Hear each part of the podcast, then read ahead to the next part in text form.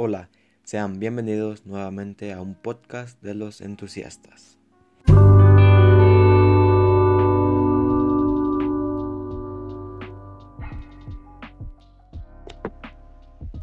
Muy buenas tardes, el día de hoy estarás escuchando a los alumnos del Telebachillerato Comunitario Yudiria Joconostle, Ernesto Gallardo Vargas, Sandra Paola y su servidor José Juan.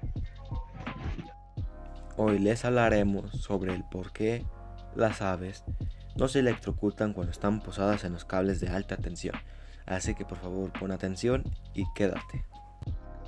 El por qué las aves no se electrocutan es debido a que la ave suele ser muy pequeña, tiene muy pocas posibilidades de traer al mismo tiempo el cable y la tierra, o dos cables de tendido eléctrico. Lo normal es que siempre el ave está posado sobre un solo cable de alta tensión.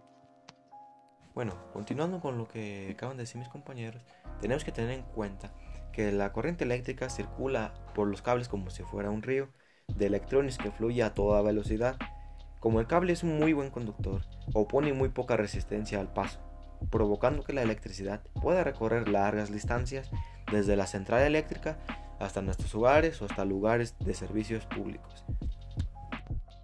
La electricidad puede ser muy peligrosa y quizás desde pequeño tus padres te decían que evitaras acercarte a los cables eléctricos. Pero al pasar por algún lugar veías aves posadas sobre este y no les pasaba absolutamente nada. Y te preguntabas, ¿por qué?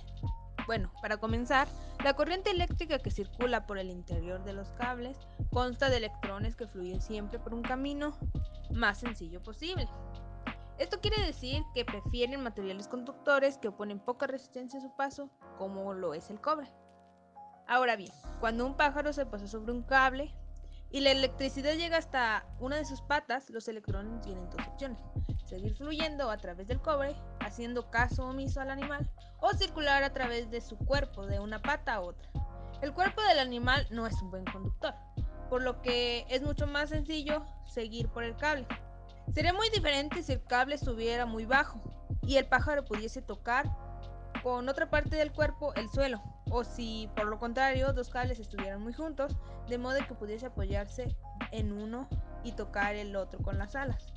En conclusión, las aves no son buenos conductores de electricidad y la energía prefiere pasar por aquello que es un buen conductor, como es el cobre. Y pues también un motivo por el que no se electrocutan las aves es porque los cables están lo suficientemente separados para que aquellas aves grandes se puedan posar y evitar que éstas tengan un desenlace trágico. Les agradecemos nuevamente por pasarse a nuestro podcast sobre por qué los pájaros no se electrocutan cuando posan sobre los cables de alta tensión. Así que los invitamos a que se suscriban de la manera más cordial al canal de los entusiastas y que compartan este podcast para que más gente siga apoyándonos en nuestros proyectos y nuestros futuros proyectos. Gracias.